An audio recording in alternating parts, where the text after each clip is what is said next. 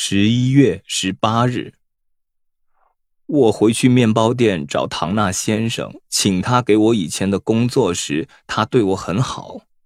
起初他很怀疑，但我告诉他发生在我身上的事情后，他看起来很伤心，然后把手放在我的肩上说：“查理，你真有种。”我到楼下工作，像以前一样清扫厕所时，大家都在看我。我告诉自己。查理，如果他们取笑你，你不要生气，因为你必须记得，他们不是像你以前想的那么聪明，而且他们曾经是你的朋友。如果他们嘲笑你，那并不表示什么，因为他们也喜欢你。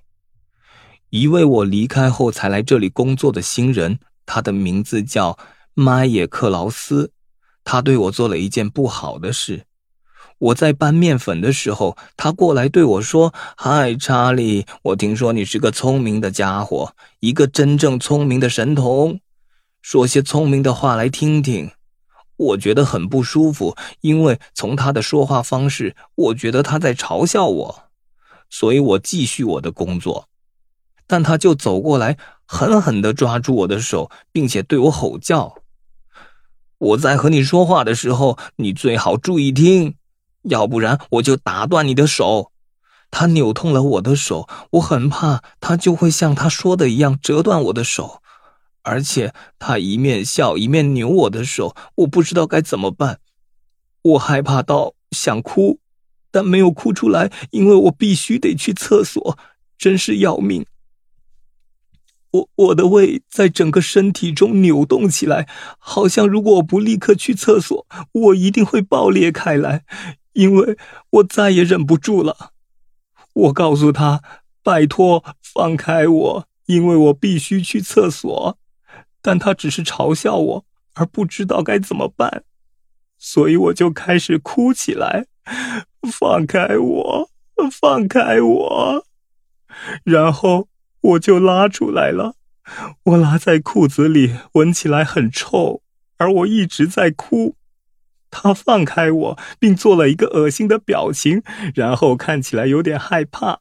他说：“我发誓我没有恶意，查理。”但这时候乔卡普进来了，他抓着克劳斯的衬衫说：“你这个可恶的杂种，不要再惹他，否则我就捏断你的脖子。”查理是个好人，凡是欺负他的人都必须付出代价。我觉得很丢脸。便赶紧跑去厕所洗干净和换衣服。我回来的时候，弗兰克已在那里。乔告诉他发生的事，然后金皮也来告诉他们经过的事。他说必须要把克劳斯给赶走，他们叫唐纳先生把他开除。我告诉他们不要赶走他，害他必须去找工作，因为他有一个太太和一个小孩儿，而且。他已经对我做的事说他很抱歉，而且我记得我自己被面包店开除时，我也很伤心的离开。我说克劳斯应该有第二次机会，因为他现在不会对我做不好的事了。后来金皮拖着他的坏脚过来说：“查理，如果有人想惹你或想占你的便宜，你就告诉我，或乔，或弗兰克。”我们都会把它摆平。我们要你记住，你在这里有朋友，绝不要忘记。